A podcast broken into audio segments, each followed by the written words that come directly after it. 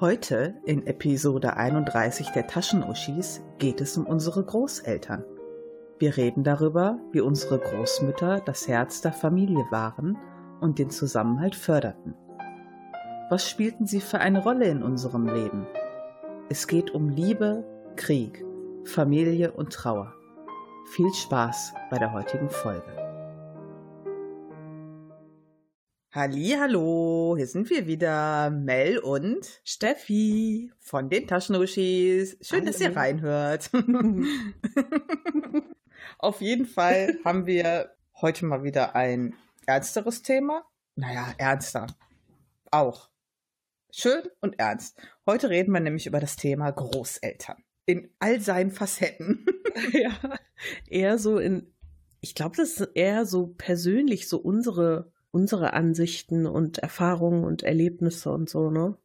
Ja, seid also gespannt. Jetzt, ist jetzt keine sozialkritische Studie oder sowas, ne? Also nee, so viel Recherche wollten wir nicht machen. es geht da wirklich so um unsere persönliche Ebene. ja, dann äh, Ding der Woche, Steffi, was hast du mitgebracht? Was ist das denn hier für ein grober Übergang? Ja, danke. Okay, ja, Ding der Woche bei mir. Schön, pass auf.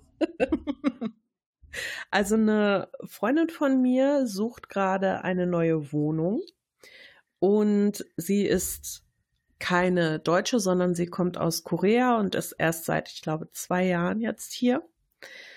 Und ja, sie hat bisher in einer WG gewohnt und jetzt möchte sie halt ausziehen und sucht halt zum Beispiel ähm, über Immobilien Scout 24 eine Wohnung.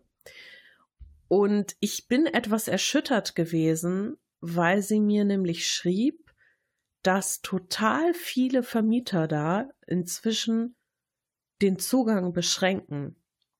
Und zwar fand ich das halt bisher immer super gut, dass du halt ja im Grunde jede Wohnung angucken konntest erstmal im Internet und dann wirklich mhm. auch in Kontakt treten konntest. Und inzwischen ist es so, du kannst dir die Wohnung angucken, aber anschreiben kannst du nicht mehr jeden, weil dann da steht, dass der Vermieter den Zugang zur Kontaktaufnahme beschränkt hat auf die Mitglieder von Immobilien Scout 24 Premium.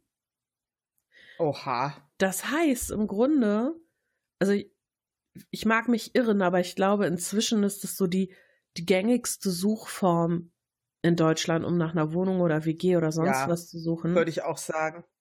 Du bist im Grunde dann gezwungen, da monatlich Geld für auszugeben, um da Leute kontaktieren zu können. Und ich habe jetzt natürlich selber nicht irgendwie einen halben Tag da verbracht und gesucht und so, aber sie sagte also, ähm, bei ihr war das jetzt schon, also mindestens ein Drittel der Leute, das war schon auf Premium. Ja, vor allen Dingen, also mal ganz ehrlich, eigentlich assoziiere ich ja eher was Negatives mit jemandem, der dauernd eine Wohnung sucht und einen mhm. Premium-Account braucht, oder? Weil so beim Premium-Account, ich habe das ja damals auch gemacht vor zwei Jahren, als ich hier die Wohnung gesucht habe. Ich habe mir halt damals für, ich glaube, acht Wochen oder so einen Premium-Account gemacht Mhm. Und ich weiß gar nicht mehr, was ich dafür bezahlt habe, aber es war halt ganz praktisch. Du konntest direkt Schufa-Auskunft, ähm, okay. Gehaltsauskunft, alles Mögliche da hochladen und schon im Voraus als Information an den Vermieter schicken. Dann musstest du den ganzen Kladderadatsch nicht mehr nachträglich machen. Und das fand ich ganz praktisch, also hatte ich das gemacht. Aber da war das halt eine komplett freiwillige Sache, nicht weil irgendjemand gesagt hat, nur noch Premium-Mitglieder können mich anschreiben. Mhm. Ich weiß halt auch nicht, was man davon hat. Meint man, dass Premium-Mitglieder mehr Kohle haben als andere und sich darum eine Wohnung besser leisten können? Oder also was bringt das? Das würde ich vielleicht wegen dieser, vielleicht wegen dieser Sache, dass man da was hochladen kann. Also eine Freundin von mir sucht ja auch eine Wohnung oder hat eine Wohnung gesucht und ich habe ja direkt gesagt, wenn ihr zu den Termin geht, ich nehme direkt eine Schufa-Auskunft mit, nehme direkt eine Gehaltsabrechnung mit, weil man das immer einreichen muss. Ja. Und ich verstehe das halt auch, wenn jemand vermietet, vor allem wenn es auch privat ist, dass die Leute da genervt sind. Da hatte ich ja mal eine Kollegin, die hat ähm, eine Wohnung vermietet, die sie äh, geerbt hat. Und die bei den Gesprächen war dann eine so, ja, mh, hm, ja wegen Schufa, das wird wohl nix, ich bin insolvent. Also dann hast du so zwei Stunden deiner Zeit geopfert für jemanden, dem er die Wohnung dann eh nicht geben willst. Ja. Ja, schwierig. Ja, ich fand's halt ein bisschen komisch irgendwie. Für mich ist das immer so ein seltsamer Beigeschmack, sag ich mal. Ja. Ich find's halt nicht so toll, gezwungen zu sein, sowas zu machen. Wenn ich mich aktiv dafür entscheide, ist das eine Sache. Wenn ich meine, ich habe dadurch auch einen Vorteil bei Vermietern. Mhm. Aber wenn mich die Vermieter oder die Betreiber der Seite oder sonst wer schon dazu zwingen, dass ich das machen muss, mh. Hm. ja. Ja, ich bin fertig. Du darfst. Ja, also, ja, danke schön. danke für den harten Übergang. ja, auf jeden Fall. Also, mein Ding der Woche ist, deswegen kam ich auch auf dieses Thema. Ich habe halt einen Podcast entdeckt, der heißt Oma erzählt vom Krieg. Und den habe ich wirklich so schnell weggehört. Ich, das sind nur so fünf, sechs Folgen und die dauern jetzt auch nicht so ultra lange, aber es werden dann halt wirklich äh, ältere Frauen gefragt. Es ist gar nicht in Interviewform, sondern die erzählen halt einfach, wie sie damals den Krieg erlebt haben. Und da muss ich natürlich direkt an meine Großeltern denken, klar. Und ähm, habe das Thema dann vorgeschlagen. Ich kann den Podcast nur empfehlen. Vor allem finde ich halt recht interessant, dass äh, die ein oder andere, die dort redet, ähm, sehr, sehr jung war. Teilweise so vier, fünf und die Erlebnisse so einschneidend waren, dass die sich da noch total gut dran erinnern konnten. Ähm, das ist dann immer noch so im Nachgang mit so einem Appell an die AfD-Anhänger und äh, wirklich ein super Podcast, auf jeden Fall empfehlenswert. Oma erzählt vom Krieg. Hören, hören. Ja, und so kommen wir direkt zum Thema, würde ich sagen. Also Steffi, wie ist das denn bei dir? Hast du noch deine Großeltern? Wie verstehst du dich mit denen? Also mal so ganz grob. Sind die noch da? Nein. Also meine Großeltern sind gestorben, beziehungsweise es ist etwas kompliziert bei mir. Also ich will nicht großartig meine Familiengeschichte ausbreiten, weil ich glaube auch, dass das meinen Eltern gar nicht so recht wäre. Also als meine Großeltern habe ich immer die Eltern meines Vaters angesehen. Zu den Großeltern mütterlicherseits hatte ich nie oder zumindest nicht, dass ich mich erinnern könnte, wenn dann nur in ganz jungen Jahren Kontakt. Mhm. Der Großvater mütterlicherseits ist vor drei oder vier Jahren ungefähr gestorben meine Mutter hatte da auch Kontakt zu ihm und ähm, ja, hat sich dann auch verabschiedet und alles, aber ich habe ihn nur bewusst einmal in meinem Leben gesehen, kurz vor meiner Konfirmation, da waren wir da zu Besuch. Aber der hat mir im Grunde nichts bedeutet, weil ich eben gar keinen Bezug dazu hatte. Meine Großmutter mütterlicherseits lebt, glaube ich, noch, wenn ich das richtig weiß. Ähm, ich habe einmal mit ihr am Telefon gesprochen. Das war so, hallo, ist deine Tante da? Ja. Ja, hier ist deine Oma. Aha.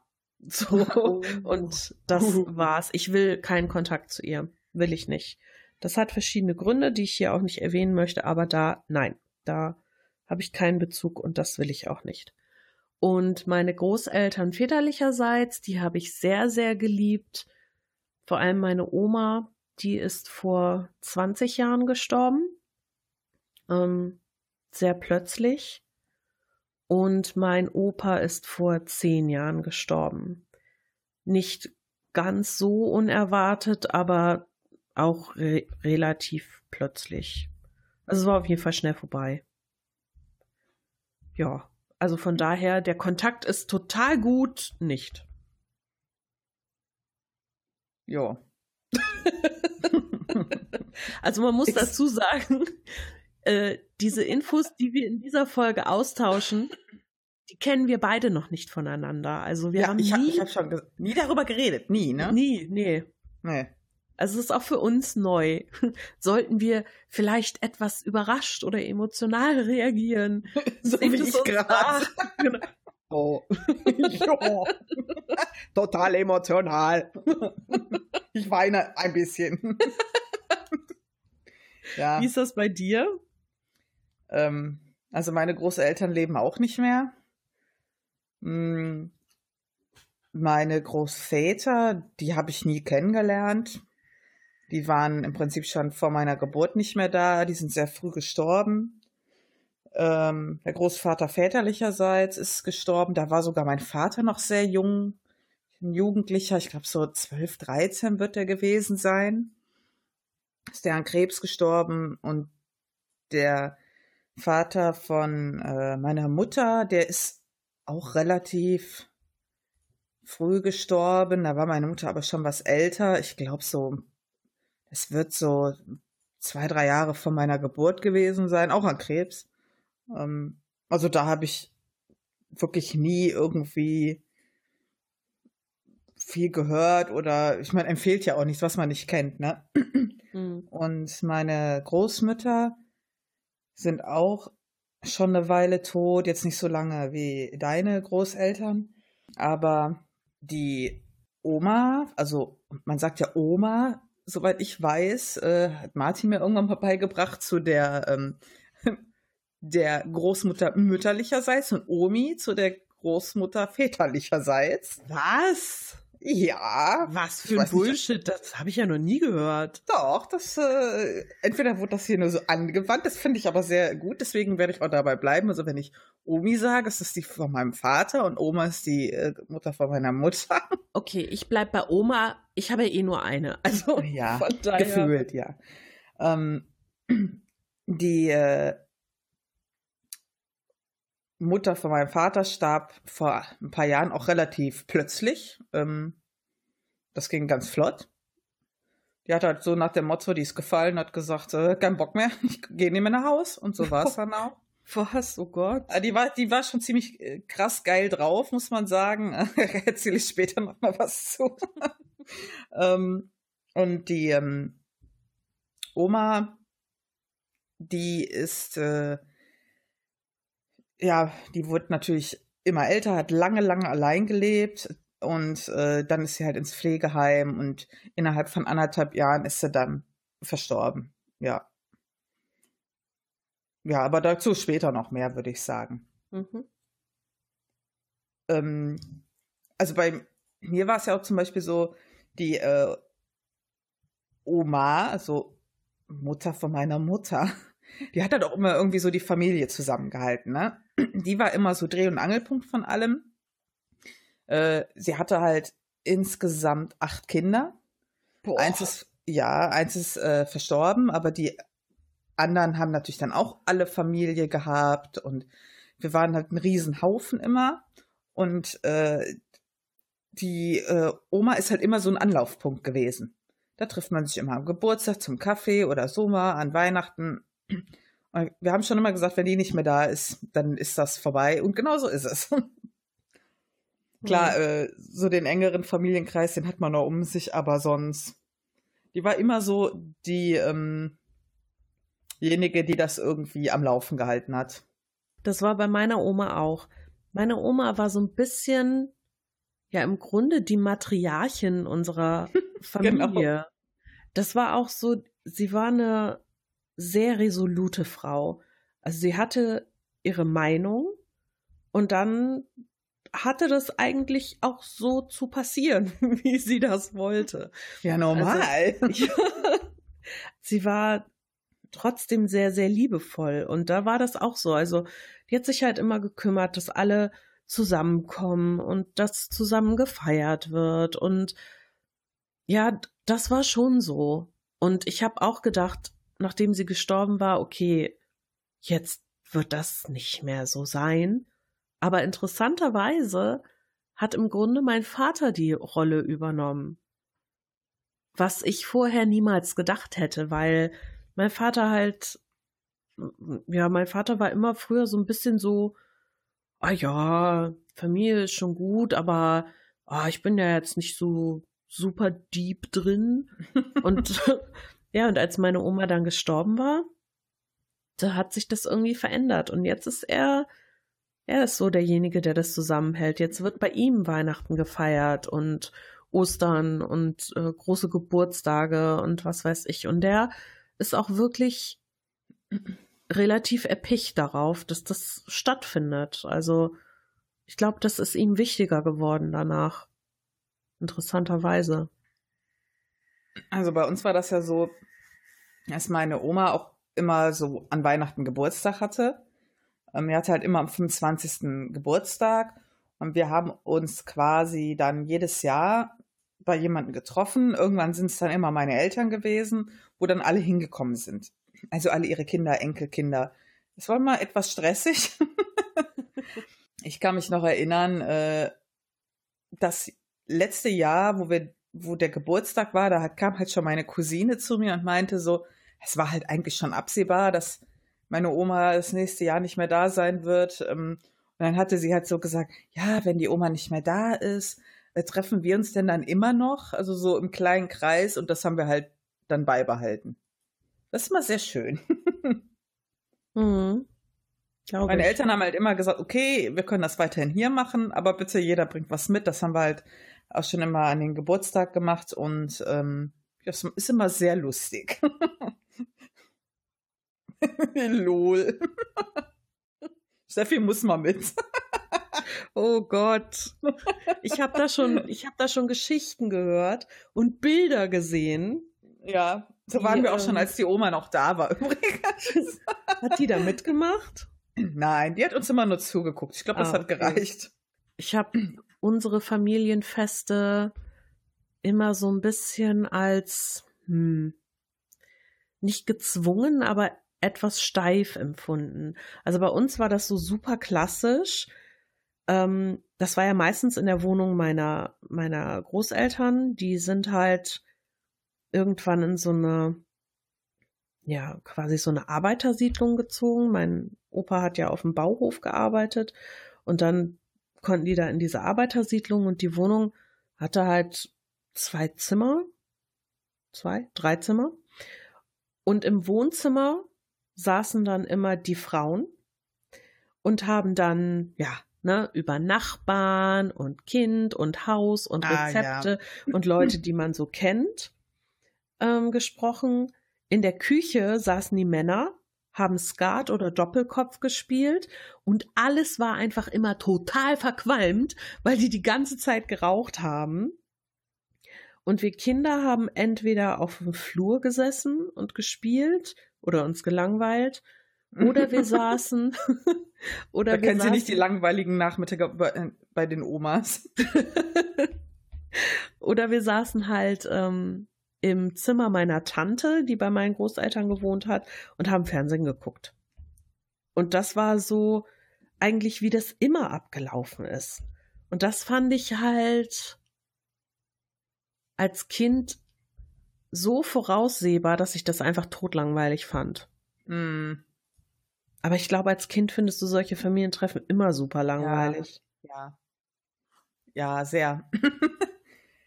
also generell ist das halt auch äh, bei mir total krass gewesen, wie unterschiedlich das immer war, wenn die Familie zusammengekommen ist wegen der Oma oder der Omi, ja. Also bei der Oma war das halt immer so, äh, Juhu und Spaß und wir sehen uns alle und wie, auch wie schön, ne? Immer so auf Heiti-Teiti machen, wenn man die äh, komischen Cousins und Cousinen einmal im Jahr sieht. und äh, bei meiner Omi, das war immer so, also so richtig furchtbar eigentlich. Dann bist du da so zu Kaffee und Kuchen hingegangen. Und mein Vater hat ja auch noch Geschwister. Das muss man erwähnen, weil das nicht immer so klar war. Was?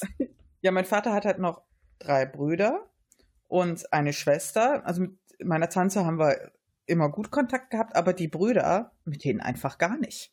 Also ich habe zwei von den drei Brüdern so gut wie nie gesehen, außer halt einmal im Jahr, wenn wir uns da nicht verpasst haben. Ich glaube, das war auch immer Absicht. Dann bei meiner Omi. Und das war halt immer so, also ich weiß es nicht, so ganz furchtbare Gespräche. Und ich habe immer zu meiner Mutter gesagt, ich will nicht mit denen reden, ich kenne die überhaupt nicht. und ach, ganz furchtbar. Ey. Ne? Also das fand ich immer so, es war so das genaue Gegenteil von den Treffen, die immer bei dem anderen Teil der Familie waren, wo die ähm, Oma diese Kernrolle gespielt hat. Also ganz, ganz fies. Wir haben das dann immer nur der Omi zuliebe gemacht. Und äh, dann haben wir gesagt, ach, nächstes Jahr wieder. das halten wir schon aus für einen Nachmittag ihr zuliebe. Ja. Ja, aber das ist schon, schon hart irgendwie, wenn, wenn du dich so unwohl fühlst mit deiner Familie, oder? Naja, das war ja, also das hat mir nichts ausgemacht. Also ich kann mich noch an folgendes Gespräch erinnern. Das war übrigens auf der Beerdigung von der Omi. Ja.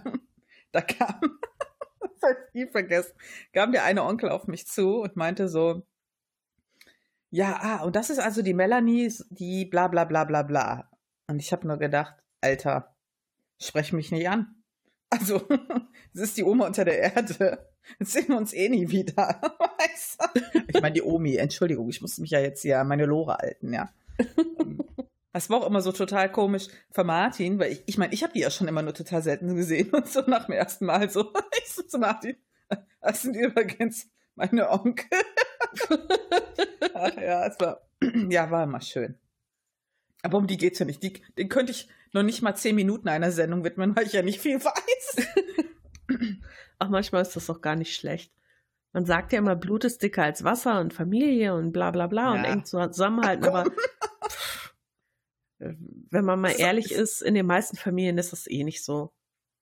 Ja, und das ist halt, wie, wie wir ja auch gesagt haben, oft so eine Person, die so ein bisschen das so zusammenschweißt. Ich glaube, das liegt halt auch an der Generation. Bin mir jetzt nicht, ich meine, heute ist ja alles ein bisschen schnelllebiger. Ich meine, wäre das heute noch mal so? Ich weiß es nicht. Also wenn ich so jetzt an meine Eltern und meine Geschwister denke, ist das ist wahrscheinlich auch so, ne? Wir treffen uns eigentlich immer nur so zu Familienevents bei meinen Eltern. Ja, ja, das ist bei uns auch so, aber das ja. kommt halt auch, mein Bruder wohnt einfach auch so ewig weit weg. Mhm. Damals weiß ich noch, als, als meine Oma gestorben war, hatte ich zu meinem Bruder gesagt, meinst du, dass das jetzt alles irgendwie so ein bisschen auseinanderfällt mit der Familie? Und dann sagte er so, ja, weiß nicht, keine Ahnung. Habe ich gesagt, ja, ich möchte das eigentlich nicht, dass das irgendwann so ist, dass wir keinen Kontakt mehr haben oder uns nicht mehr sehen oder so. Da hat er mich total komisch angeguckt und meinte dann irgendwie, ja, was kommt, das kommt. Und ich dachte so, wow. Aha, total oh, so das Interesse da. So tiefsinnig. Wie Goethe einmal sagte, was kommt, das kommt. genau. Komm mal lecker bei mir bei. Wie war das denn in, in deiner Kindheit? Also war das irgendwie so, dass ihr viel gemacht habt mit deinen Großeltern oder war das halt eben nur immer so, in Anführungszeichen, langweilige Besuche? Hast du da auch mal übernachtet oder wie war das bei euch? Also nee, jetzt so übernachtungstechnisch, äh, nee, weil, ähm, also ich hatte halt wirklich viel mehr mit der Mama meiner Mama zu tun. Und die hatte ja nun mal auch ein paar Enkel, weil sie ja auch ein paar Kinder hatte. Ich habe mal nachgezählt. Ich glaube, es sind 27 Enkel. What the fuck? Ja, überleg mal. Äh, sieben Kinder. Und dann kriegt jeder Kinder. So mindestens drei. Ja, dann kommt da schon was zusammen. Naja, ich ähm, meine, meine Großeltern hatten auch vier Kinder. Und die haben nur drei Enkel. Also ist bei uns halt anders. Ja, ihr vermehrt euch halt und seid fruchtbar. Wie, wie die, wie die Karnickel. Wie die Karnickel. ja, auf jeden Fall sind wir mit meiner m, mm, Oma echt immer eigentlich total viel in den Urlaub gefahren. Wir sind ja immer früher nach Frankreich gefahren, ähm, wo meine Mutter und meine Oma beziehungsweise die Familie von meiner Mutter eine ganze Zeit lang gelebt hat. Dazu später mehr. Und deswegen sind wir halt immer dahin gefahren und äh, die Oma war ja immer dabei. Es war eigentlich immer ganz schön. Also ich habe das, äh, die ganzen Urlaube, ich kann mich halt nie an so viel erinnern. Ich weiß halt nur, habe abgespeichert, es war immer eine schöne Zeit. Das ist doch schon mal was. Ja, sind dann immer zusammen auch an Strand und auch eine kleine Anekdote zum Urlaub. Meine Oma ist ja immer, ist ja lange selber Auto gefahren und die hatte äh, ewig lang so ein Nissan Micra. so einen kleinen, ne? so eine Knutschkugel. Damit ist sie ja immer bis nach Südfrankreich gefahren. Das sind so 12, 13 Stunden Autofahrt. Und dann waren wir halt am Strand und äh, wir sind dann nach Hause gefahren alle und sie war ja mit dem eigenen Auto da und dann meine Mutter so, als wir am Campingplatz wieder ankam, hör mal, Mama, hast du gesehen, dass deine Scheibe hinten eingeschlagen ist? Hat, ist halt jemand ins Auto eingeronnen? Die Oma nur so, stimmt, ich habe mich schon gewundert, warum es so zieht beim Fahren. hat das überhaupt nicht gemerkt. Stimmt, das hat so gezogen. Also ein laues Lüftchen heute hier so im Nacken. ist ja auch voll oh laut. Aber ja. meine Oma, meine Oma konnte das wahrscheinlich auch gar nicht hören, weil die, die tritt ja immer so aufs Gas, da hört das Auto eh total. Hat die das mit dem Fenster gar nicht bemerkt. Oh, oh sehr Gott. Meine Oma ist nie Auto gefahren. Also ich weiß noch, wir sind halt als Kinder relativ oft da gewesen und wir haben auch da übernachtet. Oh, das war immer so gruselig. Wie gesagt, die hatten ja diese Arbeiterwohnung und das war halt in einem Haus, wo ich meine, drei Parteien hätten da drin gewohnt. Also die Großeltern von mir haben im Hochparterre gewohnt. Darüber lebte dann noch jemand und im zweiten Stock quasi dann noch jemand und oben drüber war ein alter Dachboden und unten drunter war so ein richtig alter, krasser Keller. so, ich hatte da früher immer so Schiss gehabt, aber durch den Keller konnte man so prima in den Garten gehen. Also ah, ja, das man kann ich auch noch durch. so eine richtig schöne Altbau. Ja, genau. Mhm. Und unten im Keller war dann halt, also da war halt so eine riesen Waschküche drin mit so ganz alten Türen. Und das fand ich immer total toll, diese großen Schlösser in diesen Türen, diesen riesen Schlüsseln dafür. Und der Keller meiner Großeltern, der war voll mit eingelegten Sachen. Also Getränke standen da unten und einfach eine riesige Auswahl an Einmachgläsern mit oh ja allem das aus dem Garten noch. das fand, ich fand das total faszinierend, ja.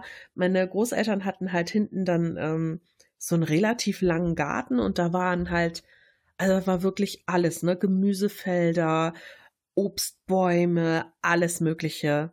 Das, mein Opa hat das halt geliebt, im Garten rumzumachen.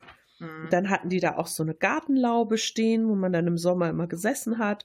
Das war ganz schön eigentlich. Und dann haben die wirklich alles eingelegt, was ging. Und auf diesem Dachboden, der ganz oben drüber war, da waren Gästebetten. Und dann, wenn wir da übernachtet haben, haben wir oben auf dem Dachboden geschlafen. Alter, ich habe mich so weggegruselt. Das war so schlimm. Du hattest auch nicht so wirklich richtig Licht, also dafür musstest du irgendwie so über den halben Dachboden latschen. Dann hat meine Oma uns dann abends ins Bett gebracht und so, schlaft schön und wir so, ah. und ich bin ja auch noch das große Geschwisterkind. Das heißt, wenn wir irgendwie Schiss hatten, musste ich meinen Bruder dann ja auch noch beschützen und ich habe mir selber fast in die Hose gemacht. Und das weiß ich noch. Das war, das war, ja, ich sag mal, nett, spannend. Für mich war es eigentlich eher der Horror, aber okay. Also bei der Omi war das halt so, die hat da ganz, also ganz, ganz, ganz früher hatte die mal eine Wirtschaft. Also für die Leute, die das nicht wissen, was das ist, das ist ein altertümlicher Begriff für eine Kneipe. Mein Vater, der hat ja auch ursprünglich ihr zuliebe Koch gelernt und das dann aber äh, aufgehört. Da war sie auch sehr böse.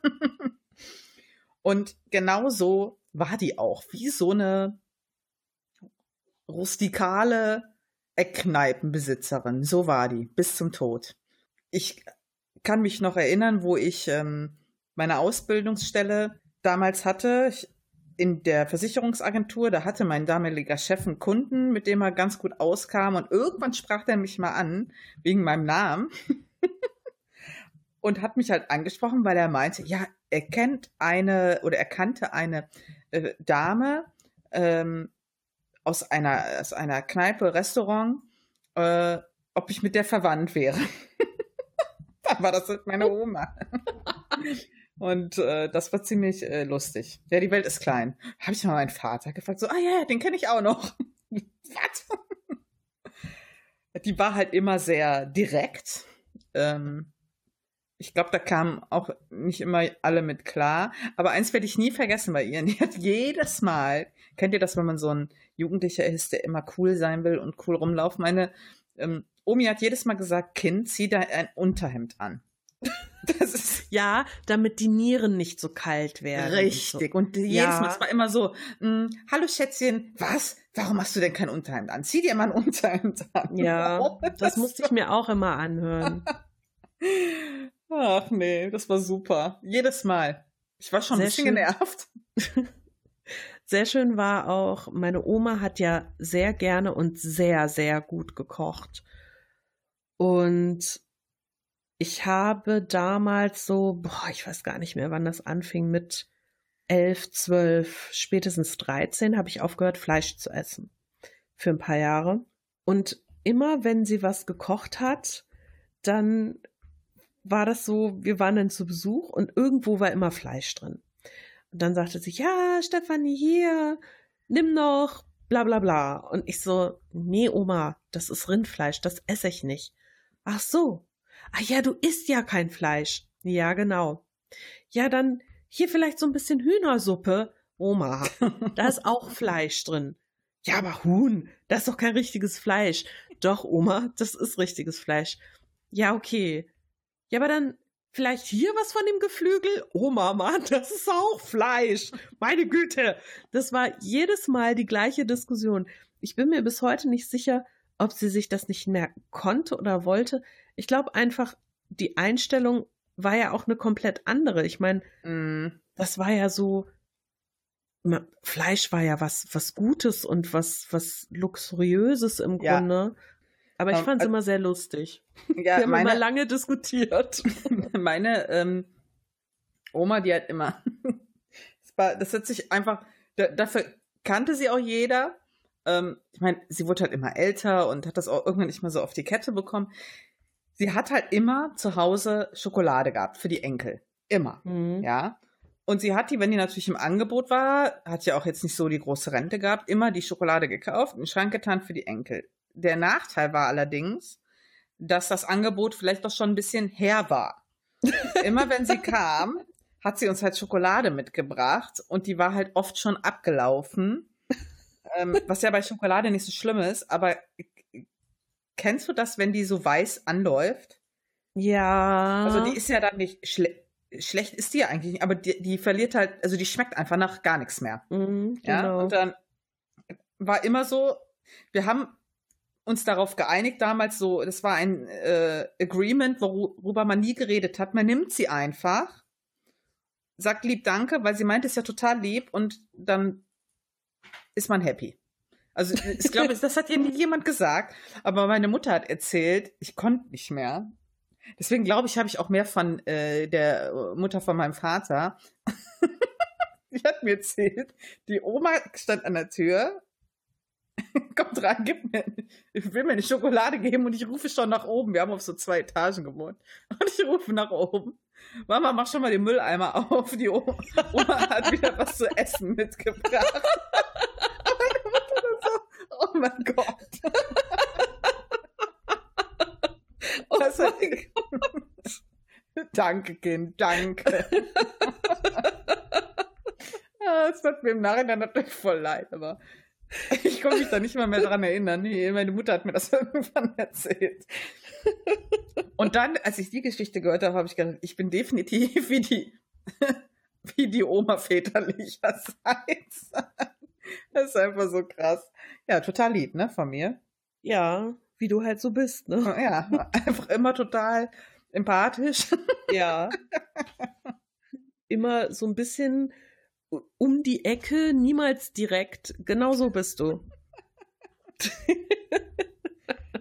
Äh, aber ich, ich glaube halt auch hm, viel, dass unsere Großeltern halt noch total vom Krieg geprägt waren. Ähm, also meine ähm, Omi, die hat da nie drüber geredet, nie. Ähm, und meine Oma, die hat immer viel erzählt. Also nicht wie so eine typische Oma, so, ach, äh, hallo, wie geht's dir? Ach, übrigens, ich erzähle dir jetzt mal eine Geschichte vom Krieg. So war das nicht. ähm, aber das irgendwie kam das halt dann mal zutage, dass sie dann halt darüber sprach. Man muss halt wissen, ähm, sie ist halt äh, vertrieben worden aus, äh, sie kommt halt aus Ostpreußen ursprünglich, von da sind sie dann geflüchtet und sind dann mit der Family beziehungsweise dem ältesten Sohn dann nach Frankreich geflüchtet. Mein äh, Großvater und meine Großmutter und haben halt auch lange da gelebt. Also die meisten Kinder sind halt da geboren und sind dann irgendwann zurückgekommen nach Deutschland. Ähm, und da erzählt sie halt immer viel. Sie war auch ewig lang nicht in ihrer Heimat. Ich glaube, da war sie, wann war sie das erste Mal in ihrer Heimat? Da war sie 65, 70. Da ist sie das erste Mal wieder dahin gefahren und das war natürlich für sie ziemlich schlimm. Ne? Hm. Ich meine, da hat sie sich natürlich dann schöne Erinnerungen aufgebaut, wenn man dann halt, sie ist dann halt mit Rentnern immer dahin gefahren und die hatten ja im Prinzip alle dieselbe Geschichte, ne? Und ähm, die haben halt viel mitgemacht. Also immer auf der Flucht gewesen damals und das hat meine Oma schon geprägt. Wobei, ja. ähm, ich, ich fand halt ganz interessant, die Kinder sind ja, wie gesagt, fast alle dort geboren. Und dann, als sie dann wieder hier waren, war meine Mutter, sind wieder hier hingegangen, da war meine Mutter so 17, um die 17 rum und als sie dann meinen Vater kennengelernt hat, meinte dann die Mutter von ihm so, was? So eine dreckige Französin, die kommt mir nicht ins Haus. das ist schon krass. Ja. Ich meine, man muss natürlich überlegen, was das für eine Zeit damals war und die Verhältnisse waren angespannt. Aber später meint sie dann, ja, die Annie, die ist meine beste Schwiegertochter. ja, hat es sich ja wenigstens noch zum Guten gewendet. Ja, aber das ist, glaube ich, schon schwierig gewesen. Ich finde das ein bisschen schade, dass ich gar nicht so viel weiß von meinen Großeltern über ihr Leben damals und ähm, wie sich das entwickelt hat. Ich weiß zum Beispiel auch nicht, wie sie sich kennengelernt haben. Und weiß ich auch nicht. Also als, als Kind oder Jugendliche hatte ich da auch irgendwie nie einen Kopf für. Ich habe irgendwie auch mhm. immer Angst gehabt zu fragen, also gerade so mit Krieg, weil ich immer dachte, vielleicht tut denen das weh, wenn ich mhm. frage. Und ich wollte halt auch nicht unhöflich sein oder irgendwelche schlechten Erinnerungen rauf äh, beschwören. Und ich weiß noch, ich hatte vor, boah, ich weiß gar nicht, einem Jahr oder so eine Unterhaltung mit meinem Vater darüber. Der weiß natürlich sehr viel mehr als ich. Und der hat mir dann so ein paar Sachen erzählt ähm, von der Flucht damals. Also meine Großmutter kommt halt auch aus der Gegend, die jetzt heutiges Polen ist. Also mhm. ich weiß nicht genau, ob wo sie herkommt, früher Polen wirklich war oder ob das Ostpreußen war. Das war ja so, so ein bisschen zersplittert auch. Ja, genau. Mhm. Ähm, ich weiß aber, dass die 45 geflohen sind, als dann die Alliierten immer weiter vorrückten. Und die sind damals mit den Schiffen geflohen über die Ostsee. Und ich weiß nicht mehr hundertprozentig, wie es war, aber sie waren im Grunde auf den Schiffen drauf, die rund um die Wilhelm Gustloff ähm, über die Ostsee gefahren sind. Und die Wilhelm Gustloff, die wurde ja versenkt dabei. Da sind ja Schätzungen zufolge etwa 8000 Menschen bei gestorben.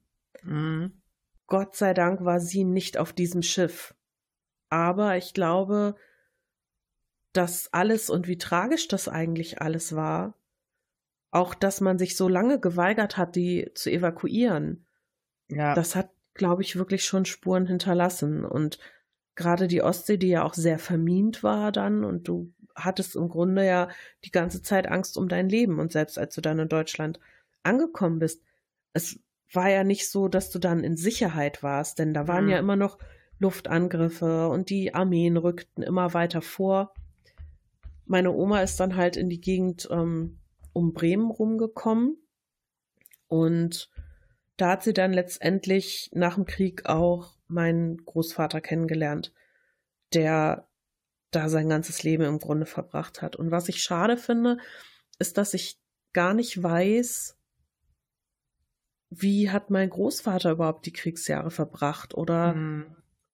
hatte er, war er in der Armee oder war er nicht in der Armee?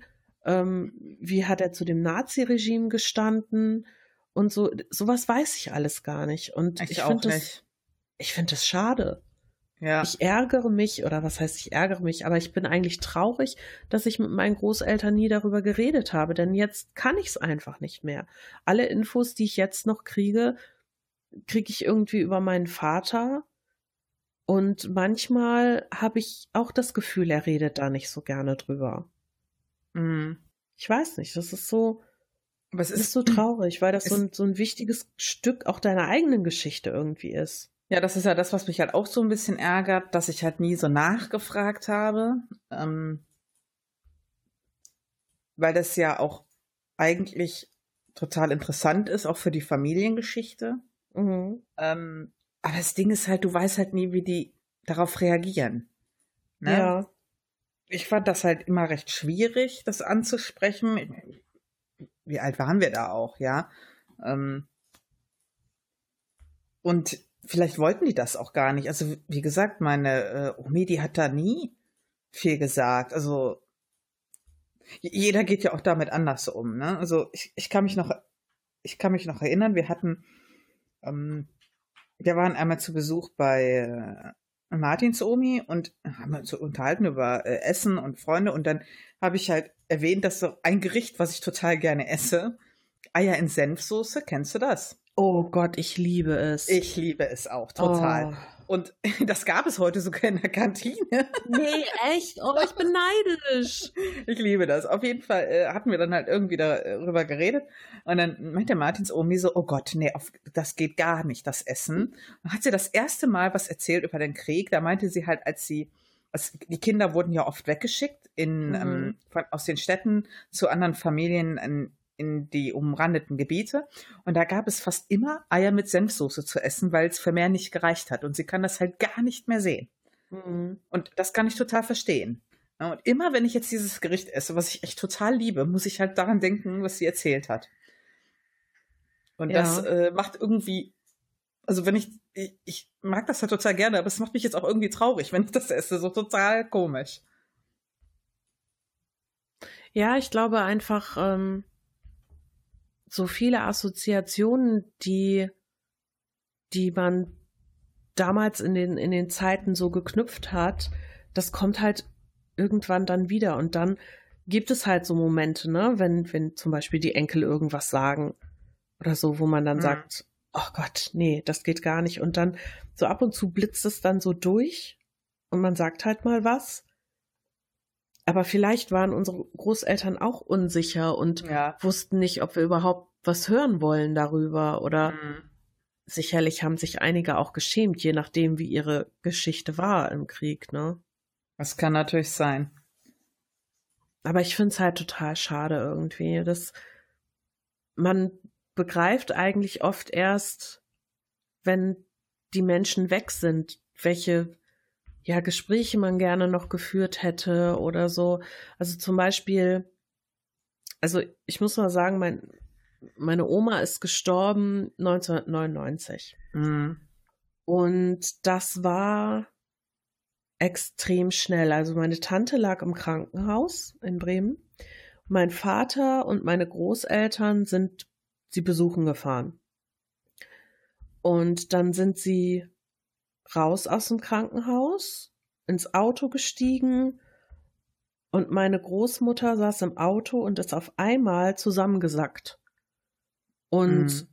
hatte, ich weiß gar nicht, ob sie vorher gesagt hat, dass es ihr nicht gut geht. Sie hat eigentlich nie wirklich viel darüber gesagt, wenn irgendwas nicht stimmte. Und sie ist dann zusammengesackt und kam nicht wieder zu sich. Und dann ist mein Vater halt los, hat dann jemanden geholt. Sie haben sie dann sofort da ins Krankenhaus wieder gebracht.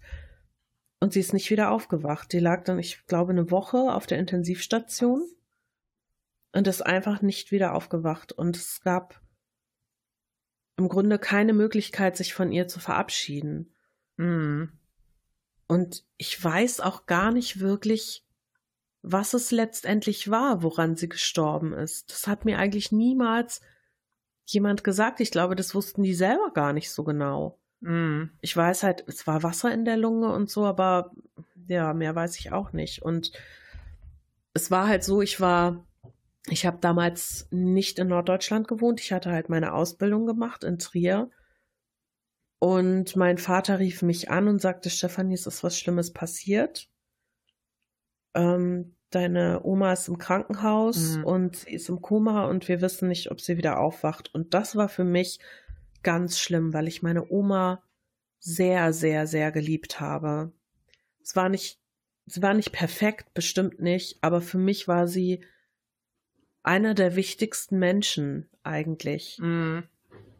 Und mir ging's einfach so schlecht. Ich habe zum Glück meine beste Freundin damals gehabt. Ich bin dann halt ähm, zu ihr. Sie hat sich dann um mich gekümmert, ähm, weil ich auch nichts mehr konnte im Grunde. Auf der Arbeit habe ich die ganze Zeit neben ihr gestanden und irgendwann nach ein paar Tagen griff mein Vater mich dann an und sagte, ja, sie ist gestorben und Mm. das war super schlimm für mich. Also auch die Tatsache, ich konnte ihr so viel nicht mehr sagen. Mm. Und ich weiß noch, ich bin dann damals, ich habe mir halt freigenommen von der Arbeit und bin zur Beerdigung gefahren im Nachtzug von Trier nach Bremen. Und mein Opa wollte, dass ich meine Oma noch mal sehe im Oh Sarg. Gott, oh Gott. Die ist halt aufgebahrt worden. Mhm. Und er hat sie extra etwas länger aufgebahrt gelassen, damit ich sie noch sehen kann, aber ich habe mich geweigert. Mm. Ich glaube, er war damals ein bisschen sauer auf mich, aber ich konnte das nicht. Ich wollte meine Oma nicht tot sehen. Meine Oma war immer eine Frau, die war halt immer so, wie man sich das vorstellt, so eine runde Oma mit Dauerwelle immer und so, Ja, meine auch. so. Kittelkleidchen und Ja. sowas. Mhm. Und die hat immer so vor Leben gesprüht. Und sie dann tot zu sehen, das war für mich Nee. eine ganz schreckliche Vorstellung. Mm. Ich kann mich auch nicht mehr wirklich an die Beerdigung erinnern. Ähm, ich weiß noch, also von, von dem Gottesdienst weiß ich wenig. Ich weiß, dass ich vorne saß in der ersten oder zweiten Reihe. Und dann weiß ich noch, dass ich am Grab gestanden habe Mm. Mit meinem Vater neben mir. Und ich war so irritiert, weil mein Vater gar nicht geweint hat. Also ich habe Ja. meinen Vater noch nie weinen sehen. Und als wir dann nachher in der Gaststätte alle zusammensaßen beim Leichenschmaus, Mm. da hat er, da hat er gelacht und dann habe ich zu ihm gesagt, Papa, bist du gar nicht traurig, dass Oma tot ist? Und dann hat er gesagt, doch natürlich bin ich traurig. Das war meine Mutter und ich vermisse sie, aber ich will mich auch an die guten Sachen erinnern. Ja, richtig so. Und das fand ich total, das, das hat mich auch total getröstet irgendwie, weil ich dachte, ja, stimmt. Ich meine, natürlich ist das traurig und klar darf ich auch weinen und alles, aber ich will mich vor allem an die Zeit mit ihr erinnern Mhm. und dankbar auch dafür sein. Das äh, war eigentlich, das war schön, dass er mir das in dem Moment gesagt hat, auch wenn das für manche vielleicht ein bisschen kaltherzig klingt oder so, aber ja, so sind wir halt. Nordisch, trocken. Ja, das war bei, äh, bei der ähm, Omi, ging das auch recht schnell. Äh, die war halt, ähm, die saß im Café mit meiner Tante und dann fiel die halt vom Stuhl. So. Oh Gott. Äh, erstmal nichts Dramatisches. Also die war jetzt nicht tot, ne? Also die fiel, die ist ausgerutscht, fiel vom Stuhl. Dann kam die ins Krankenhaus. Ich glaube, die hatte einen Oberschenkel-Halsbruch oder sowas. Mhm. Und die kam ins Krankenhaus, mein Vater besuchte sie und dann hat sie schon gesagt, ich komme hier nicht mehr raus. Ich meine, die hat ja war ja immer ein bisschen äh, makaber. Sie so, ich komme nicht mehr raus, ich, ich bleib hier. Ja, und eine Woche später war die tot. Total oh krass. Gott. Ähm, Aber woran ist sie denn dann? Ich meine, an dem Oberschenkelhalsbruch kann nee, sie ja nee, nicht nee, die gestorben ist dann sein. einfach, äh, die hat dann keinen Bock mehr gehabt. Ne? Wirklich. Also die hat dann wirklich sich aufgegeben und dann innerhalb der nächsten Woche ist dann, ist die ganz normal verstorben. Total Wahnsinn. krass. Und ähm, bei äh, der Oma war das so, die, ähm, also meine Oma, die war halt wirklich total aktiv immer, ne? Also die ist ewig lange Auto gefahren. Ähm, die hat halt immer viel gemacht für die Nachbarschaft. Äh, wirklich ganz aktive Frau. Und ähm, irgendwann konnte die dann aber nicht so. Dann haben die Kinder immer noch geholfen mit dem Waschen zu Hause äh, äh und äh, mit Putzen und keine Ahnung was. Und irgendwann ging das nicht mehr. Dann war sie eine Zeit lang bei meinem Onkel, hat sie dann gelebt. Und dann wurde das aber zu pflegeintensiv. Dann ist sie ins Heim gekommen und ähm, da hat das auch schon, also ja, anderthalb Jahre wird das gedauert haben. Ah, da hat meine Mutter auch schon gesagt. Also meine Mutter ist ja auch so eine harte Sau immer. Ähm, hat gesagt, eigentlich wünscht sie ihr, dass es nicht mehr lange dauert, weil sie war ihr ganzes Leben total selbstständig und plötzlich bist du das nicht mehr. Mhm. Und ich mhm. glaube, das war für sie ganz schlimm. Ähm, ich kann mich noch erinnern, da rief die um, weiß nicht, halb elf abends meine Eltern an. ich fand total stinkig nachher. Und sagt, boah, ihr müsst unbedingt vorbeikommen. Das ist ganz dringendes Notfall. Meine Eltern Schlafanzug dahin gefahren. Oh nein. So, was ist los? Was ist los? Meine Oma so, also, ja, das Essen hier, das Abendbrot, das geht gar nicht. Meine Eltern so, oh Mann. Meine Mutter hat mir erzählt, da rief die an, das wäre Notfall, da beschwert die sich über das Abendessen und ihre Zimmernachbarin, die wäre ja auch total ätzend. wir waren einmal da ähm, und dann hatte sie, waren wir draußen, es war schönes Wetter und da ähm, sagte sie dann, sehr pragmatisch, Oma sie dann so, äh, wir haben dann halt ähm, hier ich äh, E-Zigarette geraucht und dann sagt sie so zu mir, also, äh, warum machst du das denn? Sag ich, wie, warum machst du das denn? Also, das ist ja völlig sinnfrei, warum du jetzt hier da, also Rauchen wäre völlig sinnfrei. Sag ich, ja, Oma, es gibt viele Sachen, die sind sinnfrei, ne? Ja, und das auch. Und das hat sie sich dann über den einen oder anderen Enkel beschwert. Da sag ich so, Oma, wenn alles, was keinen Sinn machen würde, wenn wir das lassen würden, was würde denn dann noch Spaß machen im Leben? Ja, ja. ja, ja. Oder meine äh, Nichte hatte zu dem Zeitpunkt äh, Probleme, weil die war ja im Ausland äh, für Work and Travel und hatte zu dem Zeitpunkt so Probleme und meine Oma so, ich habe schon immer gesagt, ist eine Scheißidee, was die da vorhat. die Erfahrung musst du selber machen. ja. Und da hat so. ja. Und äh, dann ging das auch. Ich meine, im Prinzip haben wir ja drauf gewartet so ein bisschen weil wir das geahnt haben und dann hat sie dann meine Mutter nicht mehr erkannt und hatte halt auch Probleme. Mein, mein Bruder war öfter da, der hat halt in der Nähe gewohnt von dem Heim und hat sie nicht mehr erkannt und sie hat dann so, so richtig Terror gemacht, so den, die letzten zwei, drei Tage. Immer alles war, hat jeden angegriffen und äh, dann ist sie auch eingeschlafen, ne? Hm. Ähm, ich muss auch sagen, die Beerdigung, boah, also das ist, äh, die Mutter von meinem Vater ist ja noch früher gestorben und es war ja im Prinzip so die erste Beerdigung, die ich mitgemacht habe. Boah, das ist echt. Also erstmal ist meine Mutter, also mein Vater, der war immer ganz ruhig. Ähm, wo, wo ich dann halt erfahren habe, der hat super Probleme mit dem Blutdruck bekommen, nachdem seine Mutter tot war, weil der einfach nie was gesagt hat und hat dann mhm. sogar so eine Zeit lang äh, Schlaftabletten genommen, weil der konnte nicht schlafen und äh, so hat sich das dann halt bei ihm geäußert. Und meine Mutter, die ist jemand, das war bei dem Tod ihrer Mutter auch, die funktioniert dann nur. Ne? Die ist ja. dann wie so eine Maschine, die äh, denkt immer ganz rational, was gemacht werden muss und äh, die funktioniert einfach. Ich habe halt auch immer gedacht, boah, wie herzlos meine Mutter ist, aber dann habe ich dann halt so gemerkt, inzwischen bist du genauso.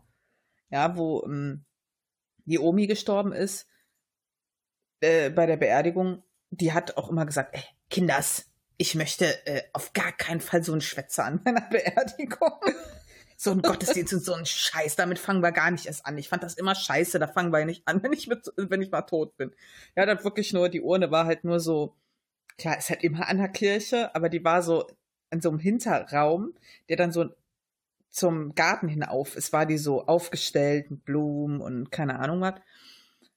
Und ich meine, okay, gab halt keinen Gottesdienst, sie hat sich das halt äh, gewünscht und ähm, das ganz Furchtbare war, dieser Gang, es war nur so ein paar Meter, das war halt wie so ein Gang, der diese Türe so hervorgehoben hat. Und dieser Gang dahin, boah, das war so schlimm. Meine, meine Schwester, die war fix und alle. Aber am schlimmsten fand ich halt immer, wenn meine Brüder, die haben halt so geweint. Ne? Und äh, hm. ich meine, ich nehme das halt immer so zur Kenntnis und ich bin natürlich auch mega traurig, aber ich bin da halt einfach anders. Aber meine Brüder weinen zu sehen, ey, das war einfach so schlimm für mich. Weil das sind ja meine großen Brüder, die sind ja, ja. stark, ne? Ja. Und die dann so zu sehen, es war ganz schlimm für mich. Ähm, die hatten halt auch noch mal eine andere Bindung zu der ähm, Omi als ich. Also, wo, wo wir halt gesagt haben, ja, lass mal über unsere Großeltern reden. Und ich musste wirklich angestrengt nachdenken, was ich mit ihr erlebt habe, was ich total traurig fand, mh, hm, weil ich einfach viel mehr mit der anderen zu tun hatte. Ähm, das war bei der Beerdigung mit der Riesenfamilie halt, hatten wir dann auch einen Gottesdienst. und dann stand der Sarg da vorne und meine Mutter äh, hatte mir das gar nicht erzählt vorher, wie der aussah. Es war halt schon ein speziellerer Sarg. Hm, dadurch, dass äh, die Oma ja lange in Frankreich gelebt hat, in Südfrankreich und immer am Meer, meine Oma liebte halt das Meer. Ja. Sie liebte das Meer und dann hatte äh, die Familie einen Sarg ausgewählt, wo das war nicht dieses klassische, da war halt das Meer drauf. Also der war halt so okay. bemalt mit, äh, mit dem Strand und äh, mit so einem Sandstrand, wie so Handaquarell gemalt. Und du konntest halt das Meer sehen, das war drumherum komplett. Und die Griffe, womit du den hochhebst, das waren so Seile. Wie von einem Boot. Ach, cool. Das war richtig, wirklich richtig schön. Und dann hatte noch meine Tante nachher gesagt, ja, wie fandst du den denn? Sie meinte, sie hätte halt Angst gehabt, dass die Familie dann sauer ist. Aber jeder hat gesagt, das war zum Abschluss perfekt. Das war mhm. sie. Das war sie. Und das, und als ich den gesehen habe und die den dann rausgetragen haben, ich, ich war wirklich die ganze Zeit ruhig und da konnte ich nicht mehr. Ja. Und aber da war echt alles vorbei. Es war so schlimm. Aber wir hatten halt auch diese, ähm, wie dein Vater halt auch gesagt hat, wo wir dann nachher noch Kaffee trinken waren, wir haben meistens halt so gelacht über uns Geschichten erzählt und das war halt wirklich, also man soll ja auch an die guten Sachen denken. Ne? Ja. Dafür waren sie halt auch total die Unikate. Man hat halt schon so einiges äh, mit ihnen mitgemacht. Ja, definitiv. Ich trage übrigens inzwischen, äh, muss ich sagen, äh, ich trage inzwischen schon so Tops. Ja, da könnte man fast sagen, wäre ein Unterhemd, weil Leute, sie hatte recht. Das ist nicht gesund. Das geht voll auf die Nieren, wenn man kein Unterhemd trägt. Ja. Ich war mal wegen einer Nierenbeckenentzündung im Krankenhaus und da habe ich gedacht, hättest du mal auf die Oma gehört.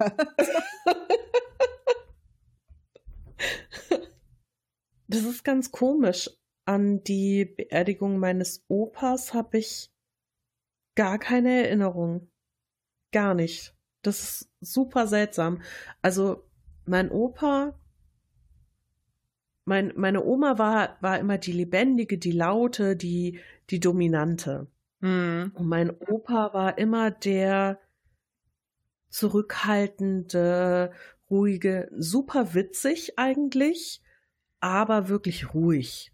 Mhm. Und ich habe mich als Kind immer gefragt, passen die beiden eigentlich zusammen?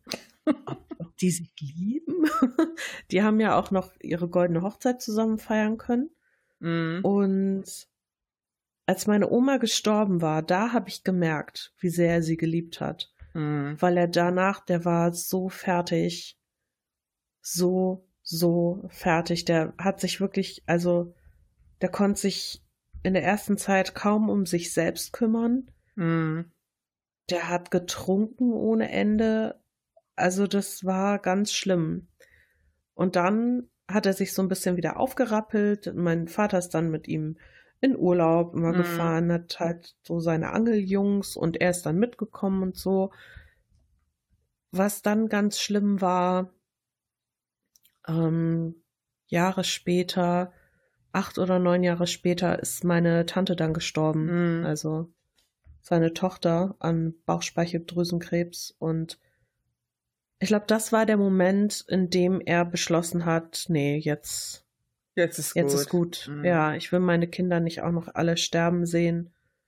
Und dann ging das so schnell. Also zuerst musste er dann am Stock laufen. Und dann, als ich ihn das letzte Mal gesehen habe, konnte er nur noch im Rollstuhl sitzen. Er war schon immer ein sehr, sehr schlanker Mann, aber da war der, der war so klapperdürr und also im Grunde nur noch ein Schatten seiner selbst. Ich habe auch immer das Gefühl gehabt, wenn ich mit ihm gesprochen habe, er versteht Mhm. gar nicht mehr so wirklich, was ich von ihm will. Also das war wirklich traurig und dann irgendwann hat war er mit meiner Tante irgendwie unterwegs. Sie waren, glaube ich, noch beim Arzt oder so. Ja. Und an dem Nachmittag oder Abend muss er dann gestorben sein. Also sie haben ihn nachher auf seinem Bett gefunden und es war wohl ein Herzinfarkt und ging wohl relativ schnell auch. Und äh, ich habe nur gedacht, vielleicht wollte er das auch. Vielleicht war es für ihn besser nachher so. Mhm. Ja, du wirklich gesehen hast, wie diese Traurigkeit ihn richtig verzerrt hat. Das war wirklich schlimm. Ich hatte mich zum Beispiel auch äh, irgendwann mal gefragt, wo ich älter wurde, weil meine Großväter sind ja relativ früh gestorben. Die Oma, die hatte nie bewusst, also mir war das nie bewusst, dass die einen neuen Partner hatte. Mhm. Als ich dann älter wurde, habe ich dann realisiert, okay, einen hatte sie noch mal, einen Partner, den fanden wir alle furchtbar. Ich, für mich war das immer nur, das, für mich war das immer nur ein Bekannter von der äh, Oma. Ähm, und die äh, Omi, also Mutter von meinem Vater, die hatte nie einen Partner. Also ich nie bewusst, dass die noch mal jemanden hatte. Meine Schwester hatte mir erzählt, ähm, dass die, ähm, dass die äh, Oma zum Beispiel gesagt hat, wo sie dann auch im Heim war und das so, ja, so ein paar Monate bevor sie gestorben ist, da hatte sie zu meiner Schwester gesagt, ach, äh, ganz ehrlich, wenn es vorbei ist, ist es vorbei und ich freue mich wieder, äh, meinen geliebten Mann wiederzusehen. Das hat meine Schwester so berührt. Oh Gott. Das fand die so sch schön und schlimm. Ne? Die, wollte einfach, die hatte keine Lust mehr und wollte einfach dann bei ihrem Mann wieder sein. Und das, ah, Mhm. das finde ich schon krass, ne? Wenn ich bedenke, gerade in der heutigen Zeit, wie schnelllebig alles ist. Ja, wobei ich in der heutigen Zeit oft denke, die Leute wollen sich keine Mühe mehr geben. Also die, die alten Ehen, sag ich mal, da hast du noch eher wirklich dran gearbeitet, wenn es Probleme gab oder so. Du hast dich halt zusammengerauft, du hast den Schwur geleistet, du hast geheiratet, du hast an dieser Liebe gearbeitet. Und das sind so Dinge, ich glaube, das passiert heute gar nicht mehr. Ja, das, das finde ich zum Beispiel auch so ein ganz schwieriges Thema, weil ich habe da auch schon oft drüber nachgedacht. Ich weiß halt nie, äh, will ich mir auch gar kein Urteil drüber erlauben. War das halt einfach damals anders, dass da mehr Wertschätzung war oder aber, das darf man natürlich auch nicht vergessen, haben die einfach mehr zusammengehalten, weil es verpönt war in der Gesellschaft, weil die Frau, wenn sie ähm, sich getrennt hat, äh, der war der Ruf ruiniert. Also das ist ja heute viel einfacher. Hm. Ne? Heute, äh, wenn du mit deinem Partner nicht mal klarkommst, dann trennst du dich. Aber damals ging das ja nicht. Wenn du dann noch Kinder hattest mit dem, ja, dann warst du ein ganz armes Schwein. Ja, ich weiß nicht, aber manchmal denke ich mir, wenn dann ein Partner vor dem anderen gestorben ist. Ich meine, ganz ehrlich, wenn du keinen Bock mehr auf den hattest, dann ist es doch so, ja, Gott sei Dank ist der weg. Endlich habe ich ja, mal. das ist richtig. Das Freiheit ist so, ne? Ja, ja, okay, ne? Deswegen, ich würde das halt nie so pauschal sagen, aber äh, ich denke halt auch, wenn du durch dick und dünn gegangen bist, gerade durch so Kriegszeiten, Ja, dann ist das nochmal was ganz anderes. das glaube ich auch. Das glaube ich wirklich auch, dass du, dass dich die, das andere Leben, das man damals hatte, noch komplett, ja, anders beeinflusst hat, sag ich mal. Ich fand zum Beispiel auch ähm, recht schön, wo wir damals, äh, damals, ist ja jetzt auch noch nicht so ewig hier, geheiratet haben. Da ha haben sich ja auch quasi meine äh, Oma, da war die Andrea äh, schon tot, und äh, Martins Oma kennengelernt. Omi, Oma, ich bringe das die ganze Folge schon durcheinander. Das ist, ich hätte Namen nehmen sollen. Ja. und ähm, kennengelernt und da haben die sich auch so gut verstanden. Ich habe da also auch so total coole Fotos. Wir hatten äh, an der Hochzeit eine Candy Bar, also wirklich so ein Tisch mit Süßigkeiten, mit so Süßigkeitentüten. Wie oft die da zusammen standen und sich Süßigkeiten genommen haben. Man äh, muss erzählen, dass die Oma ja Diabetes hatte. Die war immer so, die hat immer total gerne Kuchen gegessen. Und wenn wir mal gesagt haben, so, ja, was ist denn mit deiner Diabetes? Ach ja, ja, ich nehme eine Tablette. so. Also, ja, passt schon. Ja, ich nehme eine Tablette, dann ist das schon wieder okay. Hm, okay, ich lasse das mal so dahingestellt. ja, das war äh, echt krass. Und dann, wo es ihr dann immer schlechter ging und sie dann gestorben ist. Und dann irgendwann hat er dann äh, Martins Omi angerufen und gefragt, wie es ihr geht. Und dann, hör mal, da hatte ich so ein schlechtes Gewissen. Da habe ich nur gedacht. Ich habe, vor allem, ich hatte ihr das ja erzählt. Also ich war mir hundertprozentig sicher, dass ich ihr das erzählt hatte. Vielleicht hat sie das wieder vergessen. Weil Hm. Ich habe halt gemerkt, die haben sich so gut verstanden. Und als dann meine ähm, Oma gestorben ist, wusste ich, ich muss ihr das erzählen. Ja, und dann war sie noch mal so, so traurig darüber. Und dann, ich fand das so schlimm, weil im Prinzip war sie ja zweimal total traurig. Ja. Ja, es ist. pff. Aber ich äh, habe halt auch mal dran gedacht, an so ein paar Szenen, so kurz nach der, nachdem die verstorben sind. Und ich weiß noch, wo wir äh, von der Omi in der Wohnung waren und die m, so ein bisschen durchgeguckt haben und was wegkommt und was nicht. Dann hatte mein Onkel damals gesagt, ähm, das war halt alles total alt, der Kram. Und das meiste war wirklich nichts mehr, das konntest du wegschmeißen. Und dann meinte er so zu mir, äh, werde ich nie vergessen, nach so vielen Jahren, nachdem man auf diese Erde gewandelt ist, das ist es, was von einem übrig bleibt. Oh. Da muss ich halt total oft dran denken, weil der Onkel jetzt halt auch schon ein paar Jahre tot ist. Und das hat mich irgendwie so, weiß ich nicht, so total, keine Ahnung, so tief getroffen, ne? So, so Besitztümer sind ja nichts. Ja, ja. Ich- Ich habe halt von ähm, beiden so ein kleines Teil behalten. Von äh, der ähm, Omi habe ich so, eine, so ein Schmuckkästchen behalten, so ein echt schönes. Und meine Tante hat sie mir dann irgendwann noch mal gebracht, ähm, so richtig schönen alten Schmuck in so blutrot. Und äh, die Omi, die liebte halt die Farbe rot wie ich. Und deswegen hat meine Tante direkt an mich gedacht und mir das mitgebracht. Und das habe ich bis heute. Mm.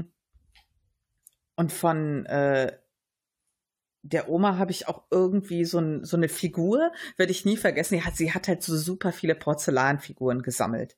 Ja. Und als Kind fand ich immer eine voll schön. und irgendwann hat sie mir die geschenkt. Und ich war so stolz wie Oscar. Und die habe ich bis heute. Würde ich auch nie wegschmeißen, ne? Das ist so, also ich habe zum Beispiel von meinen Großeltern die Eheringe. Ah, okay. Ähm, die wollte ich gerne haben. Und die sind natürlich jetzt nicht mehr super schön, ne? Die, die sind halt alt und so, aber die würde ich nie wegtun oder so. Weil das ist so für mich so ein Stück von den beiden. Und ich habe zum Beispiel mein, äh, Großvater hatte relativ viele schöne Manschettenknöpfe, von dem habe ich halt auch noch Manschettenknöpfe. Und von meiner Oma habe ich eine goldene Armbanduhr. Mhm. Und das sind so Dinge, die habe ich halt behalten. Und das ist jetzt nicht so, dass ich mir die jeden Tag angucke und in Sentimentalität versinke mhm. oder so, aber ich finde es irgendwie sehr tröstlich, was von denen zu haben. Irgendwie. Meine Oma, die hatte ja auch immer bei sich zu Hause von uns Kindern ganz viele Bilder. Ja, die hatte halt so einen mhm. Flur, recht klein, wo wirklich Bild an Bild immer war, so 10 mal 15 und immer die Kinder, Enkelkinder, Urenkel waren da alle so drauf. Und da war sie schon drei Monate verstorben. Und dann hat meine Mutter so eine Tüte gebracht und gesagt, ja, ähm, äh, hier Melanie, ich habe von der Oma die Sachen mitgebracht, so die Bilder, die da hingen und keine Ahnung, was ich sah, ja, ja, so wegstellen, in eine dunkle Ecke stellen. Und da haben die wochenlang hat die Tüte da gestanden und irgendwann habe ich gedacht, du musst die jetzt ausräumen. Es geht ja gar nicht. Dann habe ich die angefangen auszuräumen und in dem Moment, boah, das war so furchtbar für mich. Da war dann äh, natürlich Bilder von äh, von uns oder von mir. Und da war aber dann ein Bild, das hatte ich ihr geschenkt von unserer standesamtlichen Hochzeit, wo wir halt draußen im Garten saßen. Und es ist wirklich so ein total schönes Bild von uns. Und das war dann halt im Rahmen und ich holte das da raus. Und da war's, da war im Prinzip der Tag gelaufen. Es oh. war so schlimm. Ich war so schockiert und hab dann da äh, gestanden und Martin irgendwann so, was ist los? Und dann so bitterlich geweint, ich so, meine Oma ist tot, meine Oma. Und dann in dem Moment wurde mir das erst so bewusst. Ne? Mhm. Also ich war zwar auf der Beerdigung und ich meine, Beerdigung ist ja eh immer äh, so ein Moment, wo du sagst, die Person ist tot. Aber das ist mir dann bei meiner Oma viel später erst so. Die war zwar nicht mehr da, klar, man hat sich halt auch nicht so oft gesehen, aber wo ich dann dieses Bild erhielt, da wurde mir erstmal bewusst, die ist tot, die ist wirklich tot. Es war ganz furchtbar. Ja, man realisiert das unter Umständen erst später wirklich. Das äh, kann ich total gut verstehen. Ja, ich glaube irgendwo, sie werden einem halt immer irgendwie fehlen, aber ganz ehrlich, blöd gesagt, ist halt auch irgendwo der Lauf der Dinge. Mhm. Irgendwann werden wir unsere Eltern begraben müssen. Und das wird, glaube ich, auch nochmal richtig, richtig schwer.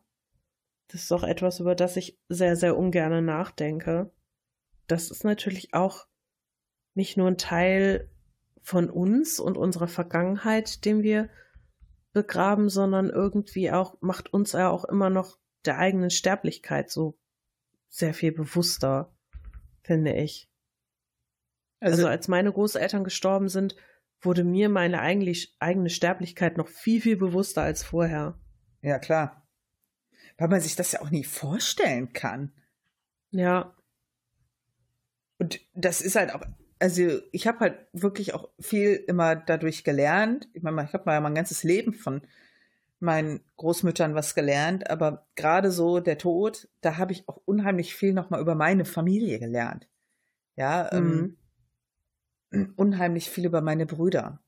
Jeder Tod äh, von beiden Großmüttern war es so schlimm, für, auch für meine Brüder. Ja, und ähm, weil mein Bruder immer gesagt hat, ich, ja, diese Frau hat mich äh, im Prinzip zu 50 Prozent erzogen, ne? Und ähm, ich habe dann halt auch viel über meine Geschwister gelernt und ich bin halt inzwischen jemand, ähm, wenn es um den Tod geht, immer das Gute in Erinnerung behalten, immer wieder über die Sachen lachen und äh, sei es noch so eine schräge Story. Ich habe ja zum Beispiel das mit der Schokolade erzählt. Ne? Ja, ich finde es schade, dass, dass ich so viel ja vergessen habe. Auch, also dass ich mich an so viel nicht mehr erinnern kann. Und äh, das finde ich, finde ich echt super traurig eigentlich.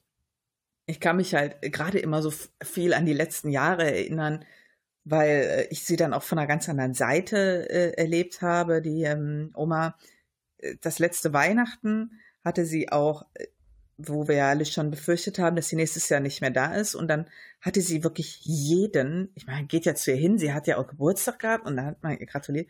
Sie hat zu jedem was gesagt. Ja, also zu jedem ihrer Enkelkinder, zu jedem Kind hat sie mhm. was gesagt. Und so, so Worte, die ich sonst nie von ihr, so ganz persönliche Worte an uns gerichtet, also nicht nur auch an, nicht nur an mich, sondern auch an unsere Partner. Ja, also an Martin, meinen Schwager, meine Schwägerin, so ganz persönlich Worte, dass du genau wusstest, sie hat für jeden sich was überlegt, weil es vielleicht das letzte Mal ist, wo sie uns was sagen kann. Mhm. Ja, und das war, so habe ich sie noch nie gesehen. Und mal eine ganz andere Seite kennengelernt, weil sie halt auch, meine Mutter ist ja halt sehr ähnlich, sie ist halt auch immer so eine total harte Sau gewesen. Und immer so, wie das schon Das zieht sich schon so durch deine Familie, oder? Ja, ich weiß auch nicht, was da los ist.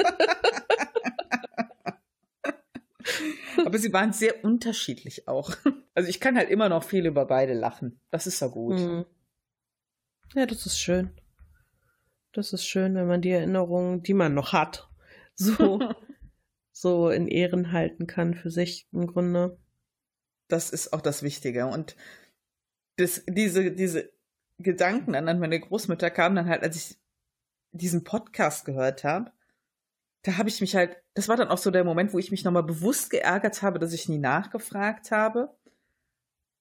Und dann fing ich halt an, so über meine Großeltern zu reden, habe ich gesagt, eigentlich, wir müssen mal eine Großelternfolge machen. Bei mir Großmütter. Bei mir, bei mir kommt das immer, wenn ich den Podcast, die Podcast-Oma höre die liebe ich ja auch sehr. Ähm, wie sie erzählt und äh, ja, wenn man merkt, wie viel Lust sie auch immer noch am Leben hat und mm. so, da mhm. muss ich immer an meine Oma denken. Und das macht mich ein bisschen traurig, aber es ist auch irgendwie schön, weil ich so das Gefühl habe, so einen kleinen Teil von ihr nochmal zu haben. So ganz seltsam, kann ich schwer erklären. Mm. Ja. Leute, ich sag euch einfach nur, solange eure Großeltern noch da sind, liebt sie, sprecht mit ihnen, fragt sie auch Dinge, die ihr sie fragen wollt. Wenn sie nicht drüber reden wollen, werden sie es euch schon sagen.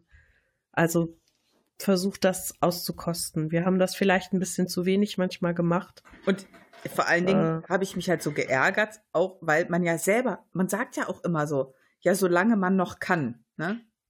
Mhm. Ruf, ruf sie an, solange sie, solange sie noch da ist. Red mir, solange sie noch da Also, man sagt sich das ja selber immer. Und dann ist sie weg und dann habe ich mich so die letzten Tage immer geärgert. Boah, eigentlich, du wusstest das, aber du hast dich selber eigentlich nicht so wirklich dran gehalten. Ja. An den eigenen Ratschlag sozusagen. Das, aber man ist halt so beschäftigt mit dem Leben und äh, dann ist man, äh, man arbeitet viel und hat ja äh, noch andere Sachen und man kann sich halt auch nicht äh, jede Woche sehen, ne? Es ist ähm, deswegen sich einfach mal einen Ruck geben, würde ich sagen. Ja. Ja, gebt euch einen Ruck. Redet. Manchmal muss man sich einfach mal dazu zwingen und dann merkt man vielleicht erst, dass es doch sehr schön ist. Ja, finde ich auch. Wollen wir damit schließen? Ja, damit schließen wir das Kapitel. Boah, das klingt jetzt total endgültig. Ja, dann schneiden wir schließen das Kapitel. Nein! Was? ja, Mel, haben wir noch was Schönes zum Abschluss? Ich habe noch ein bisschen Feedback in Anführungsstrichen. Ich nicht. also ich weiß nicht, wer es gemerkt hat. Wahrscheinlich äh, schalten die meisten sowieso aus vor Ende der Folge also vor dem Abspann, den wir hier haben. Ähm, wir haben ein neues Outro. Ich hatte ja vor einiger Zeit mal angefangen, ein Outro hinter die Folgen zu schneiden, das ja äh, meiner Meinung nach etwas zu gestelzt wirkte, weil ich das halt abgelesen habe und das merkt man ja doch immer. Und da wir jetzt auch bei Facebook sind, übrigens unter Taschenuschis, ne? Falls uns wer suchen und äh, liken will. Oh, Schleichwerbung. ähm, habe ich ein neues Outro aufgenommen, wo ich jetzt auch Facebook hinzugefügt habe. Und ich habe das frei Schnauze gesprochen, einfach so. Und habe heute sogar die Rückmeldung bekommen, dass das neue Outro sehr gut gefällt und dass das viel frischer und freier wirkt als das alte. Und da habe ich mich sehr drüber gefreut. Oh, wer hat das geschrieben? Der äh, Daniel aus der Schweiz. Das ist gut. Danke. Ja. Die Steffi fein gemacht. Hat die Steffi voll fein gemacht. ja, die Mel ist ja jetzt auch super dran, äh, weil sie ja endlich einen Popschutz hat. Ja. Und jetzt sicheres Aufnehmen betreiben kann. Bei äh, vollkommener Ahnungslosigkeit, oder wie war das? so nennen wir das jetzt. Sicheres Aufnehmen bei voll, vollkommener Ahnungslosigkeit. Ja. Ich, ich, hoffe nur, dein Popschuss ist nicht so doof wie meiner, der immer runterfällt. Nein, meiner hält. Na toll. Das klingt alles sehr komisch, das weißt du schon, ne? Ja, ich weiß. ja, wenn du nichts mehr zu sagen hast, dann könnten wir die Folge jetzt eigentlich auch beenden. Jo, ich doch. muss nämlich wieder ins Bett. Du musst ins Bett, aber ich muss noch was sagen. Ich hoffe, ihr, Ach, ihr habt alle nicht so fleißig, wie ich gehofft habe, für den Podcastpreis abgestimmt. Es kam irgendwie, die es kam die Tage so eine, so eine Twitter-Nachricht. Ja, die Top-Podcasts, ich glaube Top 8 oder so, ich haben eine E-Mail bekommen. Und ich dachte nur so, ich, ich habe schon so gelacht. Und ich so, komm, guck mal die E-Mails. Die hatten natürlich keine E-Mail. Und ich war schon kurz Natürlich nicht. ich habe ich, ich hab schon so Antworten geklickt und gesagt, wollte schon so, ich habe schon so geschrieben. Warum haben wir denn dann keine? Warum hast du es nicht gemacht? Es wäre super lustig Ich habe gewesen. gedacht, das kannst du nicht bringen. Boah, doch. Mein Aber- Gott, jetzt ist zu spät. Aber äh, Steffi und ich haben ja überlegt, wir sind ja quasi, ja, wie, ihr, wie alle wahrscheinlich, die da mitgemacht äh, haben, äh, eingeladen worden zur Preisverleihung. Und wir haben uns überlegt, ob wir so total dekadent uns aufbrezeln und dahin gehen. Ich glaube, das haben wir sogar vor, ne? ja. Aber ich habe schon überlegt, das ist ja an einem Freitag, wo eigentlich auch Nerd-Shirts angesagt ist. Wir müssen also irgendwie nerdig dahin gehen. Uh, stimmt. Ja, Stimmt, da habe ich gar nicht drüber nachgedacht, Ah. dass da ja Nerdshot Friday ist. mal gucken. Ha, ja, müssen wir mal gucken. Also mich würde mal interessieren, wenn das Podcaster hören, ist da noch jemand äh, von euch? Oder äh, ich meine, da können ja auch nicht Podcaster hin, ne? Ja, ich Gehe ich mal schon. aus, Die oder? Karten gibt es ja äh, normal zu in Anführungsstrichen erwerben. Also die Karten sind kostenlos, man muss aber Eintritt fürs Unperfekthaus in Essen zahlen. Das sind, glaube ich, 7,90 Euro. Aber Getränke sind inklusive. Yay. Softdrinks. Ich will das nochmal erwähnen. Das Oh, finde ich ja. aber schon cool. Komm. Ja, klar. Also wir Natürlich sind da, das cool. äh, höchstwahrscheinlich. Ähm, wer noch da ist, kann uns ja mal anschreiben. Wir tragen noch keine T-Shirts von uns oder so. Nee, sowas besitzen wir, Wir haben kein nicht. Merchandise von uns selbst. Ich finde das komisch. So, jetzt sind wir wieder genug abgeschweift. Ja, ja. ich glaube, wir machen für heute Schluss. Genau, wir machen für heute Schluss. Ich muss ins Bett und ähm, dann würde ich sagen, hören wir uns nächste Woche wieder. Genau. Ich würde mich auch freuen, wenn vielleicht der ein oder andere eine schöne Geschichte für seine Großeltern schicken würde. Fände ich total Mhm. cool. Äh, Das finde vielleicht ich habt ihr ja auch irgendwelche interessanten Geschichten. Ähm, würde ich mich riesig drüber freuen. Ja. Ja, mal gucken, ob mal wieder kleine Geschichten wie kommen, immer. wie immer. Das ist wie mit dem Voten für den Podcastpreis. So, deswegen sind wir auch nicht unter den Top 8. Ja, echt mal. ja, geht gar nicht. So, wir machen jetzt Schluss hier. Genau. Bis nächste Woche. Bis dann. Tschö. Tschüss.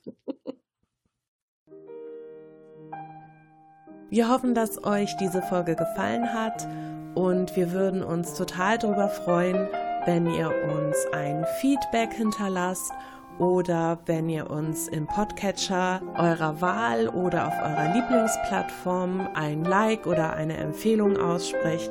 Damit würdet ihr nicht nur unser Ego befriedigen, sondern ihr könntet auch dafür sorgen, dass wir von mehr Leuten gefunden werden, die uns vielleicht auch gerne hören würden. Ansonsten, wenn ihr mit uns in Kontakt treten wollt, worüber wir uns immer sehr, sehr freuen, könnt ihr uns auf unserem Blog erreichen. Das ist www.taschenuschis.de oder auch über unsere E-Mail feedback at taschenuschis.de. Außerdem sind wir auch auf Social Media Kanälen wie zum Beispiel Twitter zu finden. Da findet ihr uns unter Taschenuschi oder auch auf Instagram unter Taschenuschis und jetzt auch bei Facebook. Ebenfalls unter Taschenuschis. Wir würden uns total freuen, wenn ihr uns auch weiterhin als Hörer erhalten bleibt und ja, dabei wünschen wir euch einfach viel Spaß.